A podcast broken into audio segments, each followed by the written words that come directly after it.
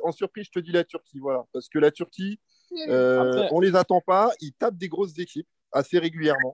Et pourquoi pas, euh, pourquoi pas un bon euro? La, Turquie.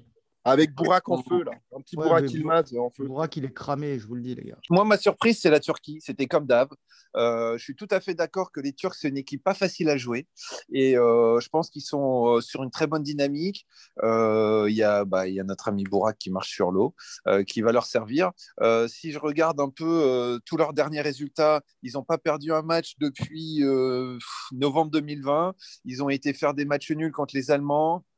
Ils ont battu la France, ils ont battu vos Pays-Bas, là, qui sont dans les favoris, ils leur ont mis 4-2, ils ont été gagnés 3-0 en Norvège. Non, ils sont très solides, ils sont, ils sont en pleine forme, et je les vois bien, les Turcs, ils, nous font le coup comme ça, tous les 20 ans, ils font une belle compétition, et je pense que c'est leur tour. Ils iront pas au bout, mais je pense qu'ils peuvent facilement aller en quart, et avec euh, un peu de réussite, un petit Bourak, euh, s'il a autant de chances que sur la fin de saison avec euh, Lille, pourquoi pas aller en demi